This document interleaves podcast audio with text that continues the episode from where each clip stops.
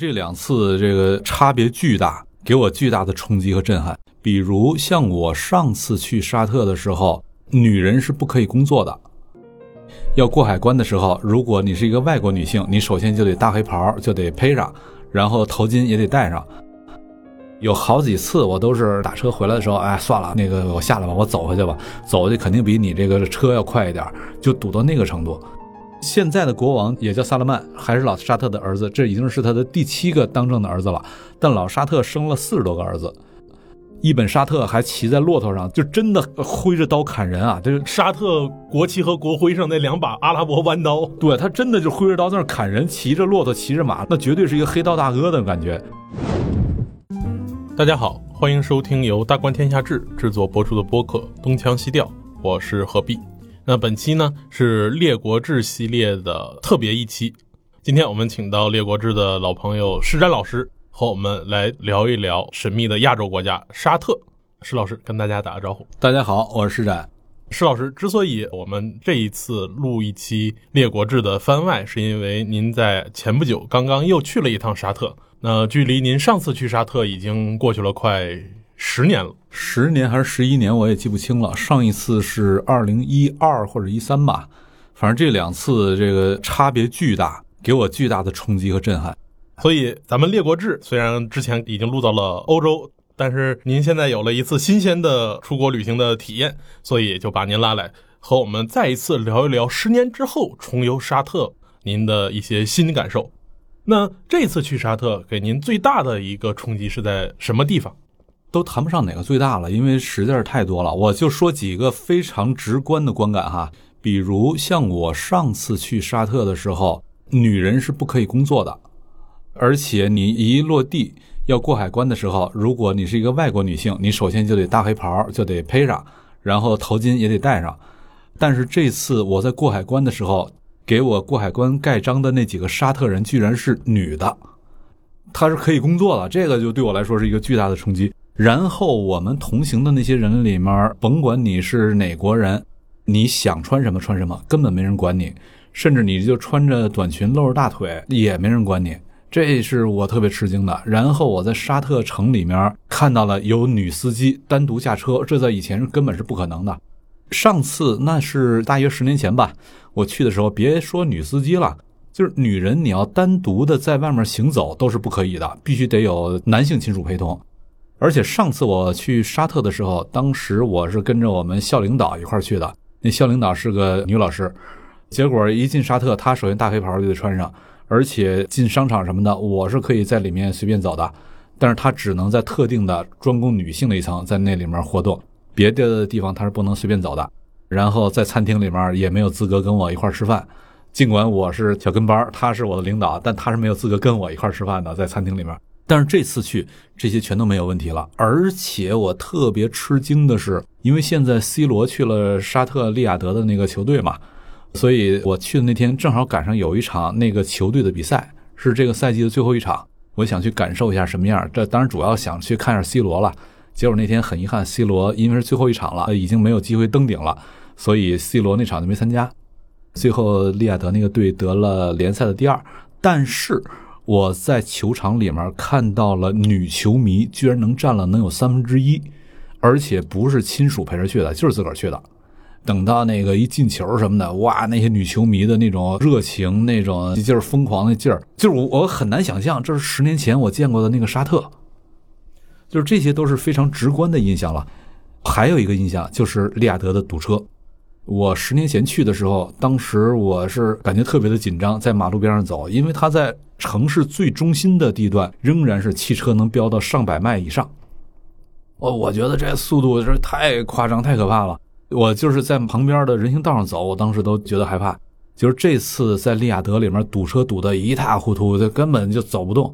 呃，有好几次我都是打车回来的时候，哎，算了，那个我下来吧，我走回去吧，走回去肯定比你这个车要快一点，就堵到那个程度。这都是短短十年的时间，真的是变化太大。一方面是它物质层面的变化，另一方面是它的整个社会层面变化。刚才说的那些女性啊，什么这些，这让我感觉非常之冲击。但是等到我进一步的对沙特它的一系列的政策，然后政策背后的变化、推动它变化的驱动力等等这些，有一些更进一步的了解之后，哎，我感觉能够摸到一些理解、把握它的线索了。那讲到这么多社会上的旅行体验的一个直观的变化以外，其实我们还是遵循咱们列国志的老传统。上一期咱们在聊沙特的时候，咱们着重聊了您当时在利雅得街头对于那些城市的空间啊，一些这个具体的，比如广场，比如金色的大楼的印象，就是直接的这个城市本身给您的一个感受。当然，每去一个国家，您还会去它的博物馆。那么这一次您的旅行，除了利雅得以外，您还去了哪些地方呢？有没有给您留下印象比较深刻的一些有变化的地方？我上一次去是中国跟沙特两国的外交学院彼此之间的一个学术交流活动，所以当时的所谓的参观啊，主要是与学术相关的，然后以及那次有大使馆的朋友陪我开车在城里转了小半天吧，仅此而已。这次是跟一群企业家一块去的，还有一位朋友。他的阿拉伯文名字叫做雅信，是一个中国人，但是已经在沙特工作了十几年的时间了，已经人脉混得非常熟了，已经混到沙特那些大家族，他已经混到那个大家族的内部了。所以在这种情况下，他就可以带我们看到很多我上次根本看不到的东西。一方面，上次想不到要去看的东西；另一方面，就是如果自己去的话，你根本也没有机会看到的东西，他带我们去看了不少。而且他在当地的时间足够长嘛，典故啊变化他了解的都足够多。我上次去的时候，他实际上已经就在那儿了，但当时我们彼此不认识，所以我这两次的观感对他而言，这是他这十几年他的生活经历，他给我讲起来，我就有很多很不一样的认知就可以出来。然后这次去确实时间比较充裕嘛，我们在利雅得这个城市里面待了四天，但待这四天不只是在利雅得城里啊。利雅得的城郊，在那儿有一个古城，叫做迪里耶古城。那个迪里耶古城本来是已经废弃了，就是最近这几年重新开发出来的。我们到了迪里耶古城去看了一下，特别有意思。就是一会儿咱可以仔细聊聊，这古城里面能够解读出特别多的东西出来，对我们理解今天的沙特为什么会这样，以及未来它可能往哪个方向走，我觉得从这里面能解读出特别有意思的东西出来。然后我们又开车从沙特利雅得这个郊外，往它的一个沙漠深处去，在那边我要去感受它那种特定的地貌。然后后面又有一天，我们从利雅得开车往它郊外的沙漠深处去。组织方是说，咱今天放松一下，玩玩，去沙漠里面冲个沙。我本来就不想去了，但是组织方跟我说，说石老师你还是得去，那边那些地貌你去感受一下，很特别。我我一听这种，我兴致就来了。大家都知道我是特别喜欢观察地理、观察地貌的嘛，所以我去仔细观察了。哎，那确实很不一样。就是那一路上，你看到那些山的形状，反正当时给我的感觉，你看了那个山，你就感觉那山是安拉亲手给劈开的，完全不是咱们常见的那种，就是险峻啊，或者陡峭啊，或者秀美啊等等，跟着全都不沾边极其的荒凉。它那个山体是直上直下的，同时在山体的上面，山顶又完全是平的。接下来直上直下，很高的，能有两三百米高那种，而且一路好多都是这样的。你看上去感觉就像是安拉亲手劈出来的，就不像是一个自然形成的结果。所以我当时我看着那些的时候，我就想，如果我是阿拉伯人，我是那些早期的穆斯林啊什么的，我看到这样的一个场景，我会怎么样来构想这个世界？怎么样构想这个宇宙？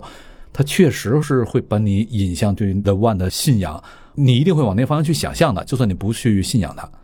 然后看了这个之后，我们又开车从利雅得去往了东海岸，就是在波斯湾沿岸，当地人是管那个叫做阿拉伯湾了，但是咱们都通常波斯湾。去到波斯湾沿岸那边有一个城市叫做达曼，就是今天全球最大的石油公司。也一度是市值第一高的公司，后来被苹果超过了。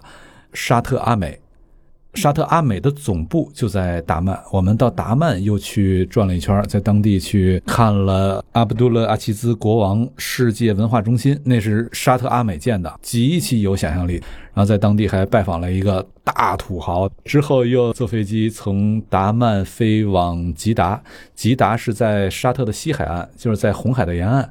国外的想要去麦加、麦地那朝圣的穆斯林，他要飞过来的话，他的入口一定是吉达，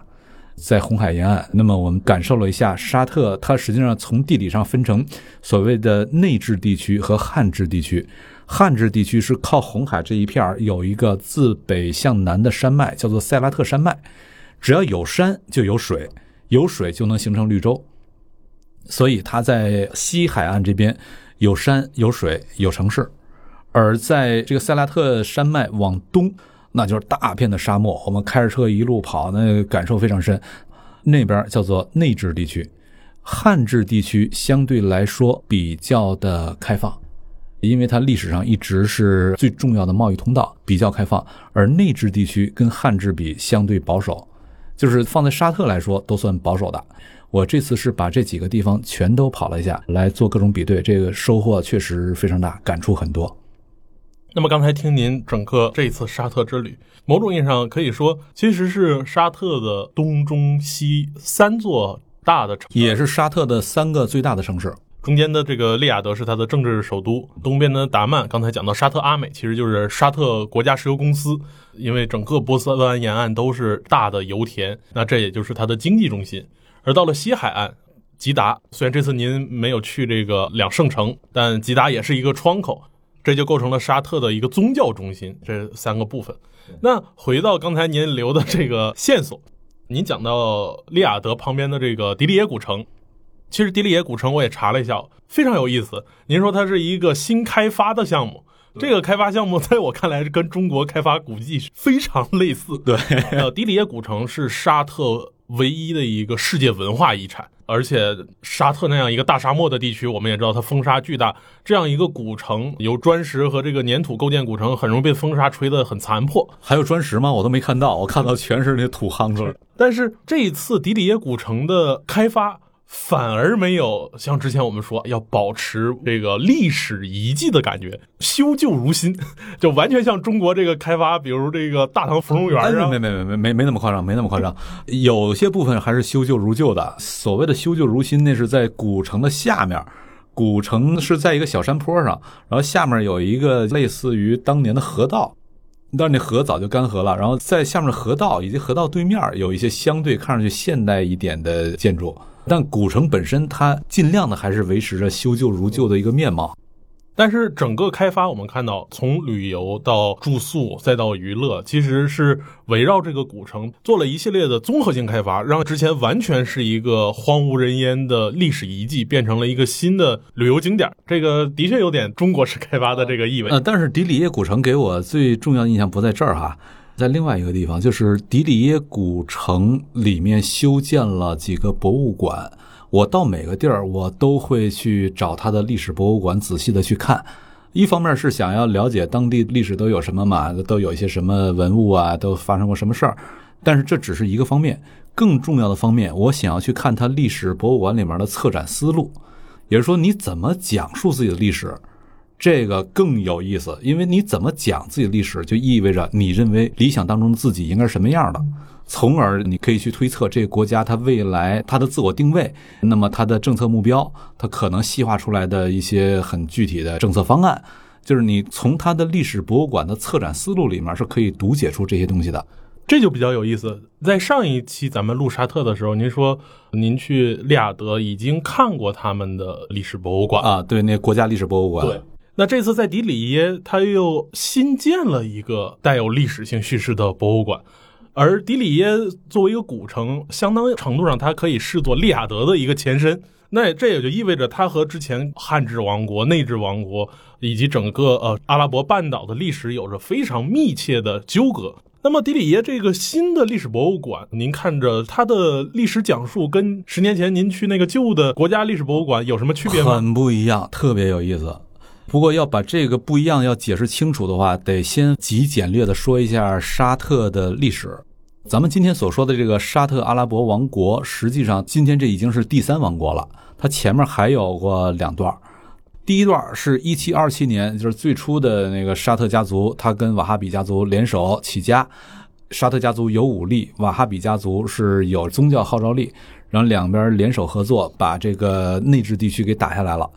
因为当时的阿拉伯半岛，它的西海岸，也就是说比较湿润肥沃的汉治地区，是在奥斯曼土耳其的统治之下。尤其在汉治地区还有着两圣城，那对土耳其来说，这是一个特别重要的地方吧。所以，如果他仅仅是把内治地区搞下来的话，对土耳其来说这也无所谓，因为那个地方那真的是鸟不拉屎，化外之地。对，所以这次我去了之后，我也搞明白为什么沙特把首都定在利雅得了，因为它西边西海岸和东海岸都还有一些相对肥沃的地儿，只有中间那个地儿是啥也没有，真的是完全鸟不拉屎。只有在这种地方他起家，他最初才起得来，否则奥斯曼土耳其一定把他给摁住了。但是在这个第一王国，他把汉制地区也打下来之后，土耳其就受不了了，说凭什么这块你拿走了？于是土耳其就反攻，在一八一八年的时候，把第一王国就给灭掉了。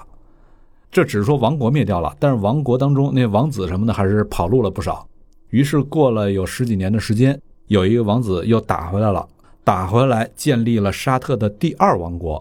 但是第二王国到了一八九几年的时候。这个第二王国里面有一些，就是它是很多个部落嘛，部落的联盟建立起来的嘛。这些部落之间发生了内讧，于是第二王国也崩溃了。这又是过了几年，一九零二年的时候，当下这个第三王国的创始人叫做伊本沙特。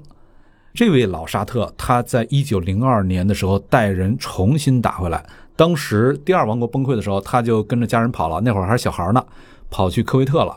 到一九零二年的时候，这哥们儿已经过了二十岁了，成年了，又带着人打回来，很传奇。二十几个人起家，最后又是给打下来了。打到了一九三二年，把这个内治、汉治什么这些地区又重新给征服了，建立了今天的这个沙特。也是说，一说到沙特的话，它是分第一、第二、第三这三个王国的，而且前两个王国那都是它的失败史。第三个王国才一直成功下来，因为一九三二年伊本沙特把沙特第三王国给建立起来，一九三八年仅仅过了六年就发现了石油，只要发现石油，OK，这事儿肯定就成了，所以就是我们有了今天看到的这个沙特。而且我在有一个小博物馆里面看到那些图片什么的，我感觉特别的有错乱感。那个图片里面当然都是画的了，手绘的像连环画一样，但是你看那手绘连环画，到了一九二几年了。伊本沙特还骑在骆驼上，就真的挥着刀砍人啊！就是沙特国旗和国徽上那两把阿拉伯弯刀，对他真的就挥着刀在那砍人，骑着骆驼，骑着马，那绝对是一个黑道大哥的感觉。呃，而且老沙特据说他身高两米一，极其的孔武有力。然后我看过他后来的一些照片，跟别的那些人往一块一站，真的是高人一头，那在战场上绝对是横扫啊！所以到了二几年的时候，还在战场上挥着刀砍人呢，就黑道大哥那感觉。然后到了三十年代末、四十年代初，居然就跟丘吉尔、跟罗斯福坐在一块儿来谈事儿了。就是你一个半岛上鸟不拉屎的地儿的这种黑道大哥，突然之间跟这种世界级的大国领袖坐在一块儿来谈事儿，然后讨论这个战后秩序问题，你看着你就会觉得特别错乱。怎么这就能放在同一个时空里面呢？Anyway，这个第三王国它真的是站住了，而且站住之后。因为发现了石油，马上就成了在国际政治、国际秩序里面一个构成性的国家。那么咱有了这三个王国的区分，前两个王国都失败了，第三个王国成了，而且成完之后一直到今天。那么这里面好玩的东西就来了，就是我去看他的老国博的时候，因为我第一次去的时候，我对沙特历史没有那么熟悉，我只是知道最初起家是一七二七年，但是那会儿我还不太清楚，后面就是断过两次。呃，结果就是在老国博里面，我之所以看了国博，我还是不清楚，就在于国博里面基本没写这事儿。国博里面就说了一下，我们的第一王国后来被奥斯曼土耳其给灭掉了，但是只有一个展板上说了这个事儿。那个博物馆很大嘛，那么你要走的相对快一点的话，那个展板很容易就错过去了。所以我第一次我就完全没有注意到这个事儿。在那个后面讲的都是第三王国的事儿，以至于我就没有注意到这个第三王国是一九零二年才开始的，我以为那就是讲最初那个老沙特的那个起家呢，所以当时我完全没有这个概念。也就是说，在他的老国博里面，他是不讲第一、第二王国的伤痛史了，他只讲他这第三王国。而且这里面还有另外一个扣，咱一会儿再说。我上次去我没有理会到，这次去两边对比我理会到了，就是他对于阿拉伯帝国的处理，中世纪时候阿拉伯世界最引以为傲的阿拉伯帝国的处理，在老国博里面，这咱一会儿再说这事儿。那么在迪利耶古城里面，我看到了他的新博物馆，而这新博物馆里面只讲第一、第二王国，因为迪利耶古城是第一、第二王国的首都，利雅得是第三王国的首都。那么他在老国博不讲前两个王国，而在迪里耶古城只讲前两个王国。我一看到这个，我就觉得让我很吃惊。我说他开始讲自己的伤痛史了，就是以前是不讲伤痛史了，而不讲伤痛史，往往是你想要刻意回避一些什么东西嘛。而开始讲伤痛史的话，而且伤痛史以那种方式被呈现，这意味着什么呢？我跟现场几个哥们在讨论的时候，我就打了个比方。我说这沙特他就开始构建自己的出埃及记了，就出埃及记实际上这是犹太人的一个伤痛史叙事。所谓出埃及记，它得有它的几个典型要素，就是第一，有上帝给你承诺了特别美好的一个命运，你是选民。那么对于穆斯林来说，对于沙特人来说，他们也是两圣地的守护人。第二，你得有一个邪恶的法老，邪恶的法老不断的在压迫你。然后想要把你从那个美好的命运当中给你摆脱出来，因为法老给你带来一系列伤痛，你又打不过他，于是你决定离开法老。最后，摩西带着族人出埃及，过红海，来到了应许之地，到那边建立了后来的以色列。那么，这种出埃及记里面几个要素：第一，上帝对你的承诺；第二，邪恶的法老；第三。你得在奋力的这种反抗过程当中，也同样要经受伤痛，但最终你会走出自己的路出来的。而且一旦以那种方式你把自己给立住了，那你此时你的内心世界的强大感，跟你不讲自己伤痛叙事的时候那种强大感，那是不可同日而语的。所以我看了迪里耶古城里面这俩博物馆，里面实际上是三个博物馆，一个是专门讲马的，一个是讲他那个第一、第二王国的。第三个是一个战争博物馆，马那个还那个这就那么回事吧，反正我没读结出太多东西出来。但另外两个博物馆都非常有意思，可以读出很多东西出来。首先就是他讲历史的那个博物馆，里面在讲他的伤痛史。我说这就出埃及了。然后我跟亚信就是在那儿待了十几年那哥们儿，我说他这是开始构建出埃及叙事。亚信说是，确实是有这意思。然后出埃及的话就得有邪恶的法老啊，那法老是谁呢？哎，这事儿就特好玩了。有了迪迪耶古城，再去看老国博的时候，有些东西可以做对照了嘛？他第二王国是内讧崩掉的，那这个另说了。第一王国是被土耳其给打掉的。那么在老国博，他不讲伤痛史叙事的那个地方，他这个地方是一笔带过的，就用一个展板把这事儿就带过去了。而在迪迪耶古城里面，一整个博物馆都是在讲他的伤痛史了。首先，这是一个巨大区别啊。其次，在老国博里面那个展板上讲，我们第一王国被奥斯曼土耳其给打败了。那么为什么灭掉呢？因为奥斯曼土耳其军力很强大，所以我们被灭掉了。那么你要是这么看的话，他的敌人是奥斯曼土耳其。但是在迪里耶古城的那个战争博物馆里面去看，也在讲我们的第一王国被奥斯曼土耳其灭掉了，因为他军力很强大。他军力到底怎么强大呢？因为他有多少多少门加农炮。有多少多少柄来福枪，然后有多少多少的英国雇佣军，有多少多少法国雇佣军，有多少多少的意大利雇佣军。整个你看完之后，奥斯曼土耳其就是一个西方坏势力的傀儡，他是作为西方坏势力的一个白手套，然后在这儿用西方力量来灭掉了沙特第一王国。所以我看完这个对比，我就特别吃惊。我说，明白了，他的法老就是西方。这是一个我之前完全想不到的，他会以这种方式来设定、来表达的一种叙述模式。那么，一旦他把法老设定为西方，他就一定得有另外的一种自我意识，要把自己给确立起来了。那么，一旦他要把法老设定为西方，就意味着他跟之后的战略、他之后的国家政策设定什么的，都会是跟西方配合度未必那么高的一套打法了。而这个事儿从另一个角度也是可以理解的，因为。它跟西方之间的关联，一个是美国给它提供安全保护，再一个是西方是它石油最大的客户嘛。那么在今天，美国的军事保护仍然还存在，但是从石油上来说，在二零一四年美国的页岩气革命之后，美国已经成了最大的能源生产国了。那么它不仅不从沙特进口，它还要出口，它跟沙特之间的这种利益关系直接就变掉了。而今天反倒中国成了沙特石油最大的进口国，于是，在这种情况下，它整个利益结构就决定着它的一些战略方向一定会有调整。而这种战略方向调整背后，如果没有一整套的关于国家定位的新的想法、新的叙事的话，战略方向调整本身一定是混乱的。所以，就是从迪里耶古城里面，我看到这一个特别有意思的东西。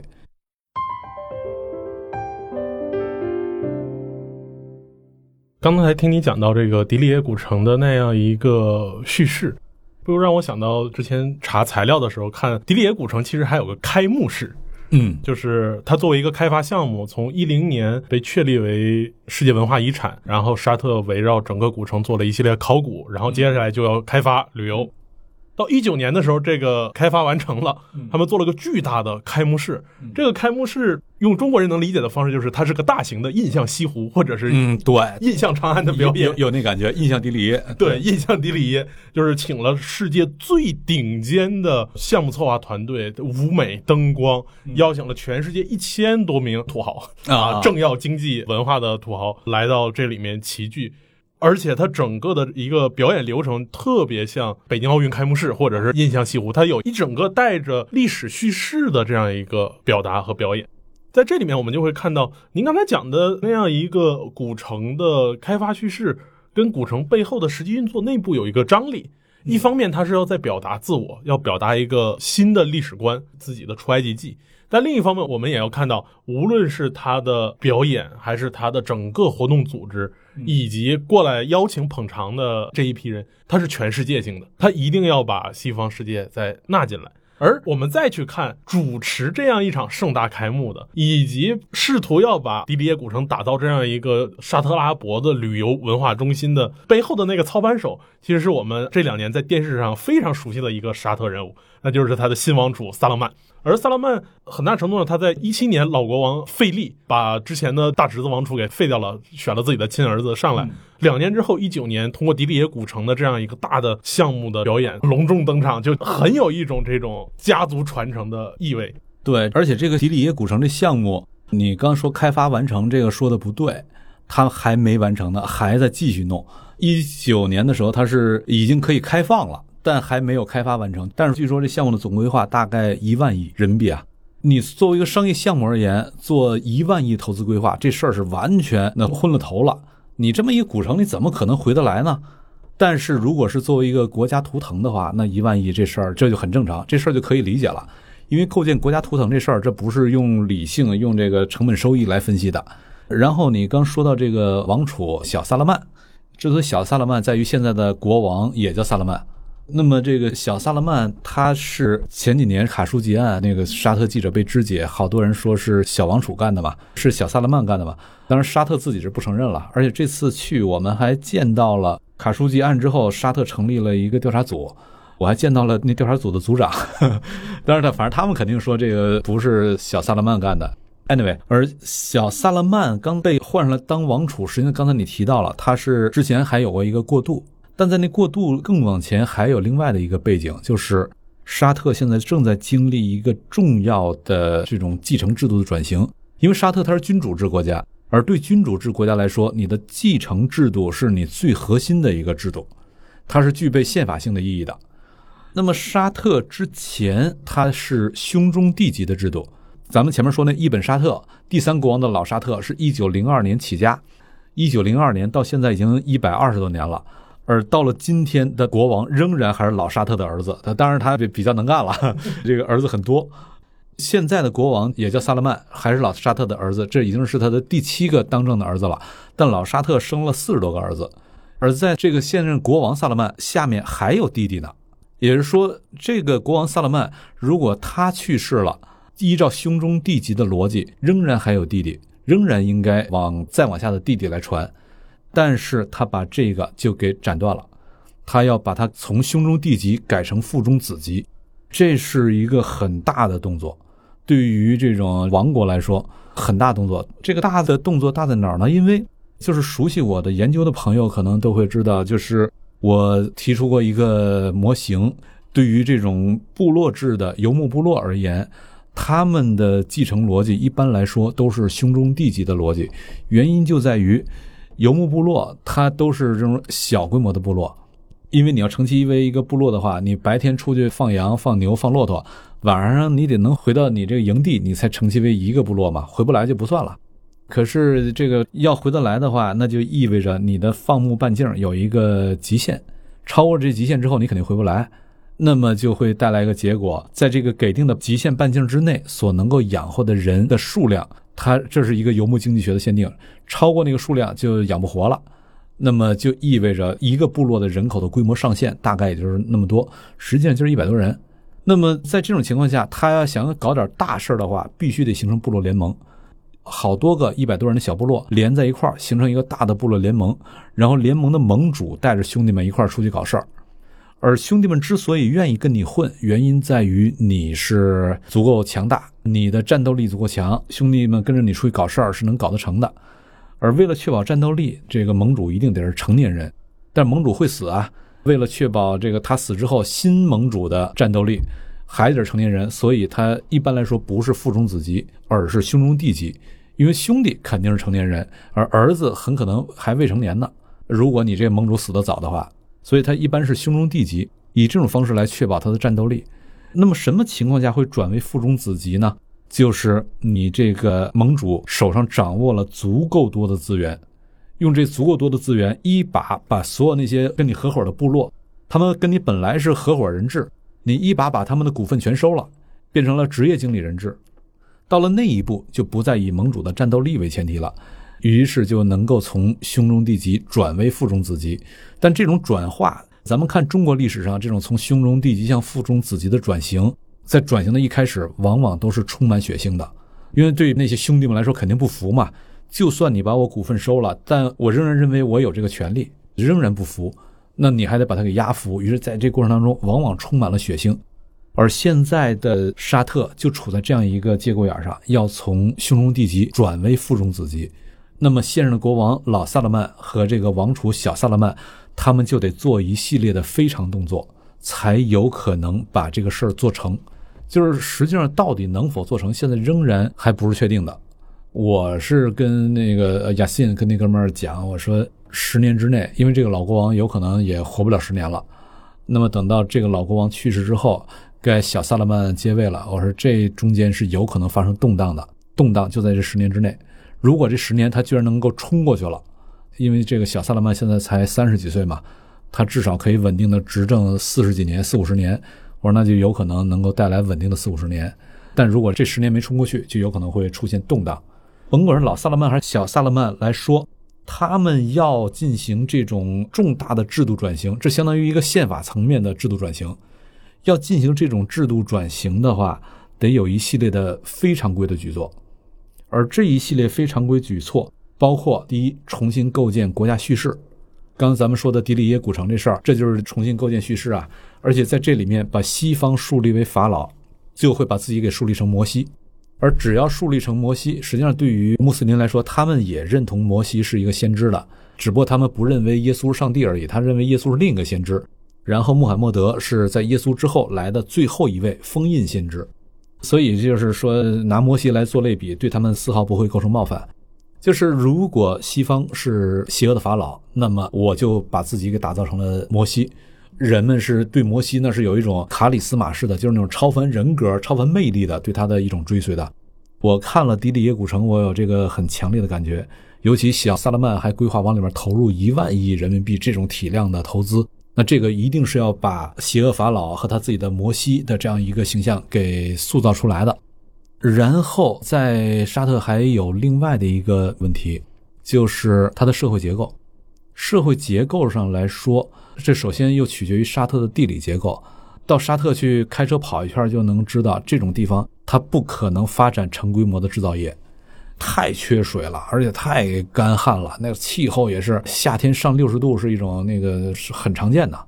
我是在还不那么热的时候去的，那也已经干到四十五度了。等到夏天它是干到六十度很常见。然后在这种情况下，尤其是在绿洲地区，你要想建设大规模制造业，那得在大规模连成片的这种制造业的集聚区才可能。绿洲地区根本做不到的，当地的气候和地理条件就决定了这一点。那么没有制造业，就意味着它的结构、社会结构仍然是一种部落化的结构。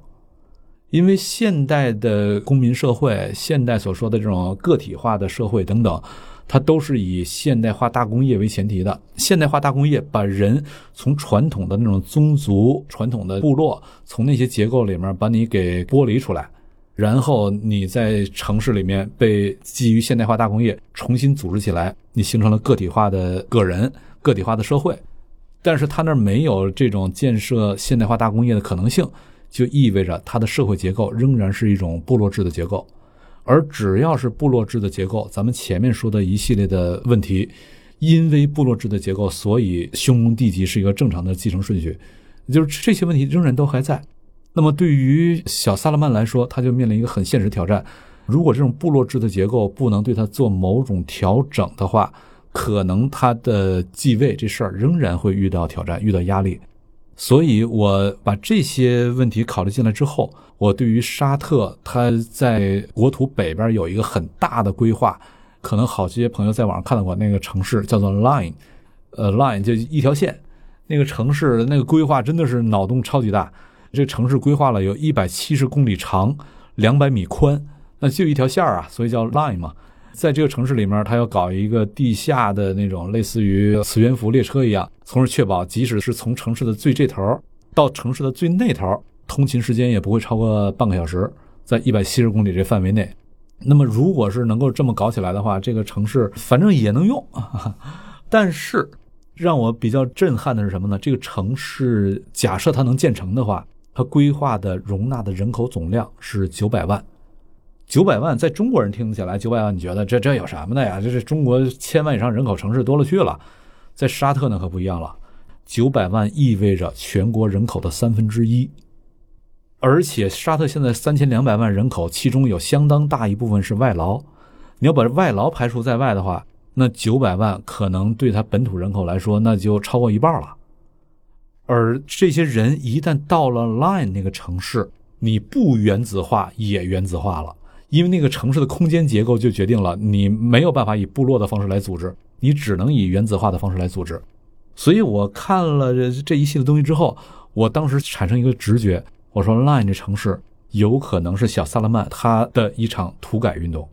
通过这场土改把他的社会结构给彻底改变掉。就是现代中国我们之所以能够有今天的这个样子，很重要的一个历史环节是四九年之后的土改。通过土改把传统的社会结构给打碎，然后以现代工业化的方式来重新组织你的社会结构，才有了我们今天这样。那么对小萨勒曼来说，Line 这城市，甭管他有没有这想法，反正他是能够起到这种客观效果的。假设他这项目能做成的话，哈。这个就比较有意思。其实我们讲到社会结构的变化，很大程度上，传统跟现代之间最大的一个区别，其实是城市化的这样一个问题。而我们讲一般讲到经济史的时候，说西方的先发国家，它的这个城市化是因为先有工业化，才有城市化，有了这样一个非农的经济体量，有了这样一个非农经济的这个发展，才有了一个非农村式的聚集的居住方式，这就是现代城市。而萨勒曼这个想象力就在于，我已经这么有钱了，我就不需要工业化了，我直接建个城市，把人赶进去就。而且建一个从空间结构上你一定会被原子化的城市。想起来，你想一百七十公里长，两百米宽，然后都是格子间，这这这不就大型？那那肯定是一个特别舒服的格子间。我们再回到小萨勒曼这一系列富有想象力的规划背后，有想象力是好的啊，关键是怎么样实行。无论是现在已经有眉目的迪利耶古城这个开发项目，还是说我们要去做 Line 这个城市项目，它背后都得有大笔的钱。而我们一般对于沙特阿拉伯的印象就是它特别有钱，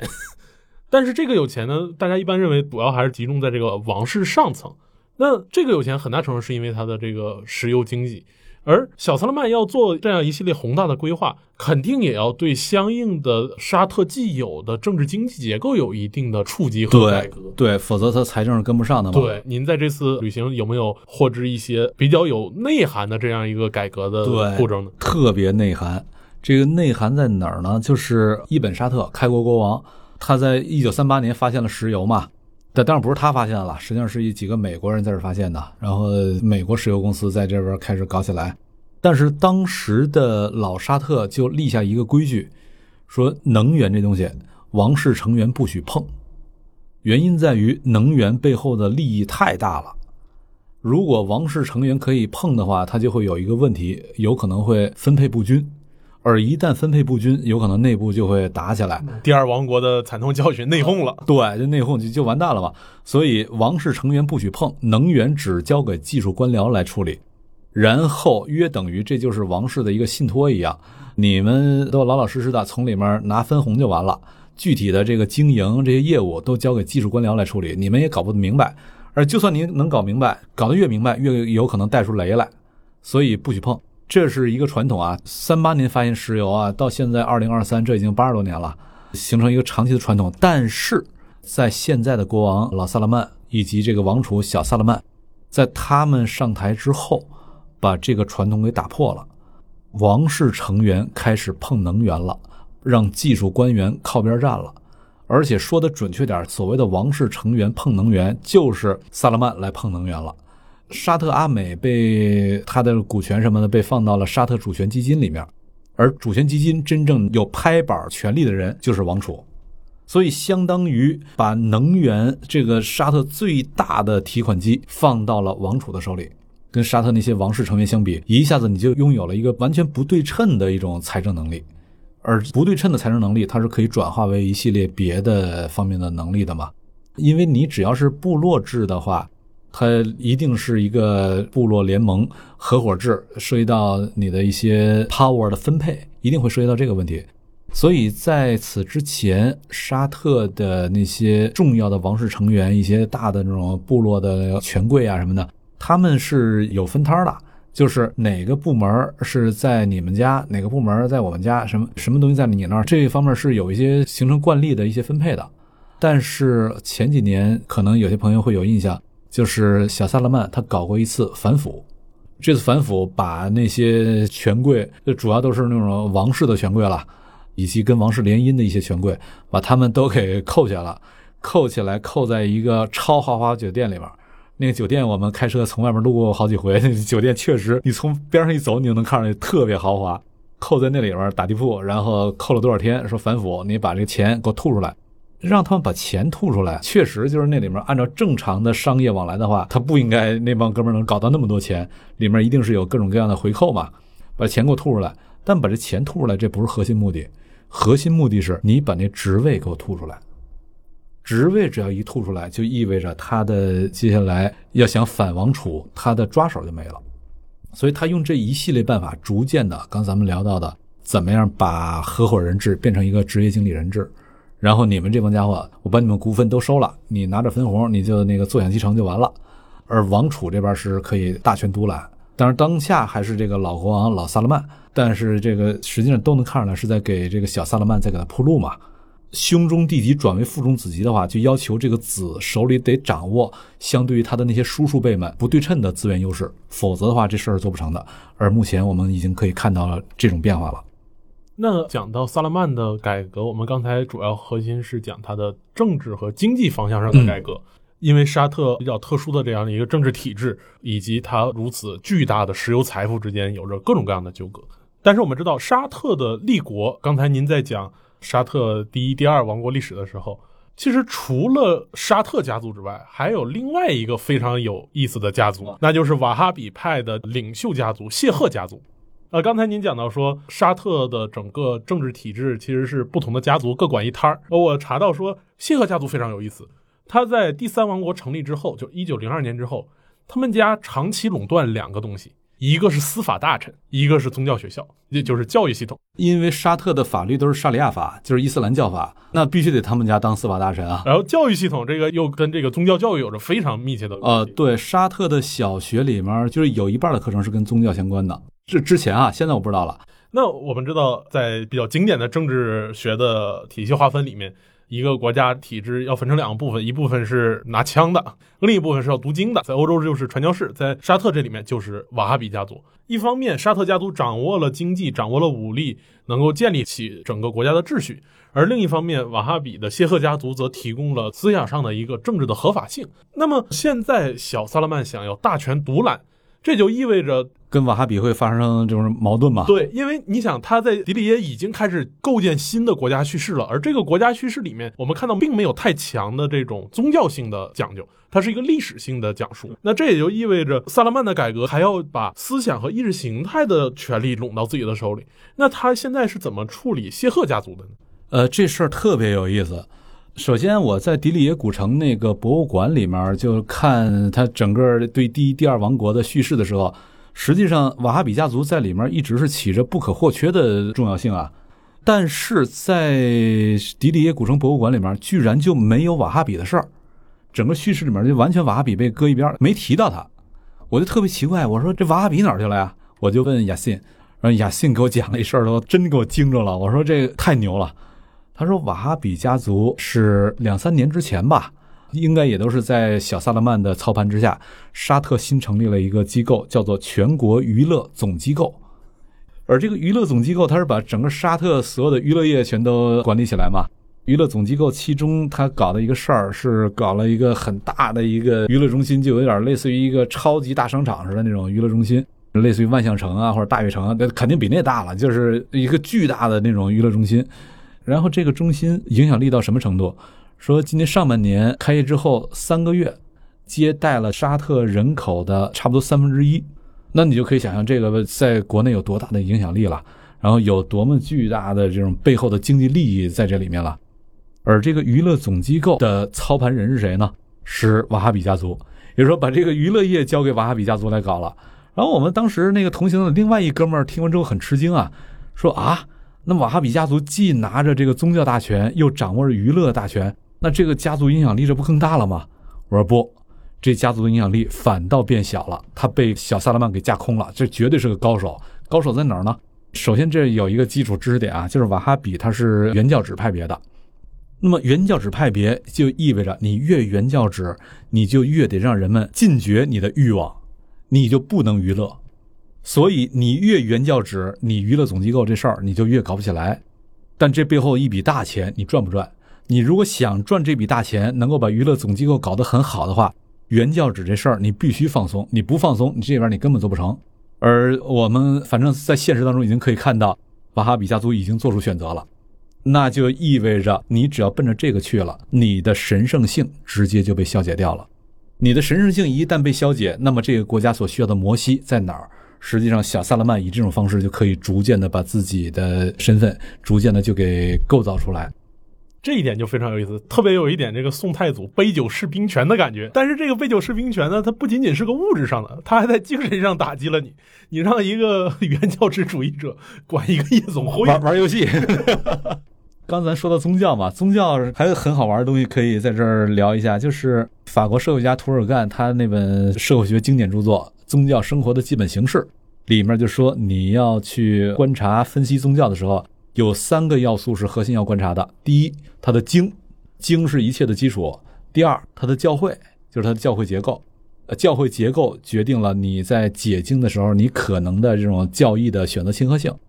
你到底是理性派的教义还是那种神秘派的教义，这跟你的教会结构之间是有共振关系的。第三一个仪式，通过仪式来不断不断的把他想要让你接受的那种教义的流派，在你心里面不断的再生产。从而让整个社会它能够形成某种精神的凝聚力，形成某种观念上的共识。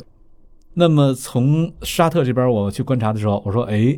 迪里耶古城它在构建一个新的经，构建关于沙特国家叙事的一个新的经，一个出埃及记的叙事。然后教会，教会什么？以宗教的角度来观察政治的时候，教会就是它的社会结构，而社会结构实际上 line 那个现状的城市。”这是他有可能以此为基础构建一个新的社会结构，然后还有第三条仪式。我就问雅信，我说按照所有这些变化，我就猜测沙特应该会有一些新的仪式，有没有？雅信说你这个太敏锐了，果然有。都都什么呢？他说是九月几号，我没有记住，那是沙特的国庆日，而国庆日这是第三沙特王国国庆日，以往都是国庆日放天假，然后两年前还是三年前，国庆日晚上开始放烟花，巨大的那种烟花，就是以前从来没有那么大的烟花，现在开始放了，举天同庆嘛。以及在二零二二年的二月二十二号，把这一天设定为成立日。啥叫成立日？一七二七年的二月二十二号，实际上一七二七年到底哪天，根本没人能说得清楚了。他就是为了把这个数给凑一块儿。成立日又是一个举国同庆的一个，这这这是什么成立呢？就是沙特第一王国成立啊。他说一七二七年的二月二十二号，实际上根本说不清楚是哪天嘛，他就找了这么个日子，就特别像这个，比如像俄罗斯这种，既有二战的这样一个胜利日，然后又有一个国家的国庆日，就是两种历史节点都给他等量齐观。然后以这种方式，就是他想要构建的新的经、新的教会、新的仪式，以各种方式把它给搭建在一块儿。然后你把所有这些看完之后，再去跟老国博对比一下，我突然之间上次去我没看明白的东西，这次我就能够找到解释了。一个什么东西呢？我前面咱埋了那个扣，就是 他对于阿拉伯帝国的对，因为对于阿拉伯人来说，他最牛的历史记忆都是来自于那两个阿拉伯帝国。第一阿拉伯帝国完全是由阿拉伯人所主导的，呃，沃玛亚王朝，然后后来被波斯人的力量推翻了，但是建立了第二阿拉伯帝国，可是他的哈里发仍然是阿拉伯人，只不过这个官僚系统是由波斯人来主导了，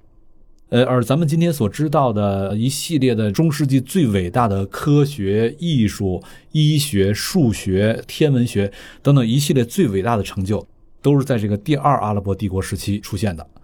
所以在中世纪的时候，那是当时最开放、最自由、最包容的地方，根本不是基督教世界，而是伊斯兰教世界。尤其在第二阿拉伯帝国，因为那会儿它强嘛，强者就容易开放包容，弱者才是容易封闭、不自信，然后这个自我保护。对，但是在沙特的老国博里面，关于这两个阿拉伯帝国的叙述极为简单。第一阿拉伯帝国，它几乎就没有，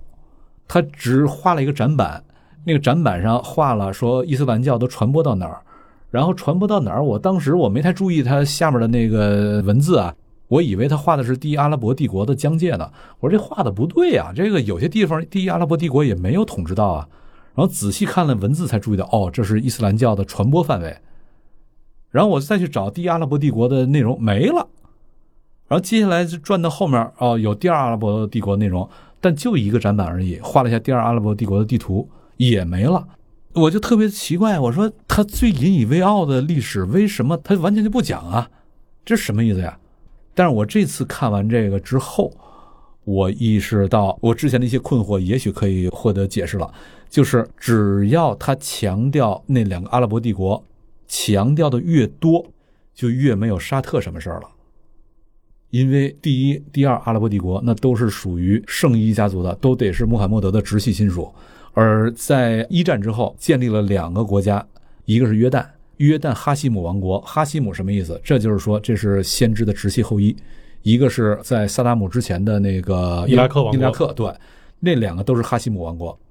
如果你太过强调这个前两个阿拉伯帝国，那么就没你沙特什么事儿了。应该请圣伊回来呀。跟你有什么关系呢？所以他不能强调第一阿拉伯帝国，然后也不能强调第二阿拉伯帝国，因为第二阿拉伯帝国首先他的哈里发还是圣伊，是先知的后裔；其次，他整个帝国真正的主导者是波斯人，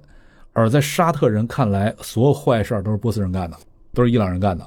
所以他绝对不能强调这两个，强调这两个就没沙特什么事儿了。因此，他把那两个刻意的淡化，实际上是为了强调他的沙特属性。而如果强调沙特属性的话，那也就意味着对他而言，宗教是个工具，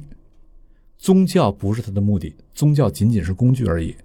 于是他在今天才有可能把瓦哈比家族那么给架起来。如果他认为宗教是个目的的话，瓦哈比家族被这么架起来，那是很亵渎的。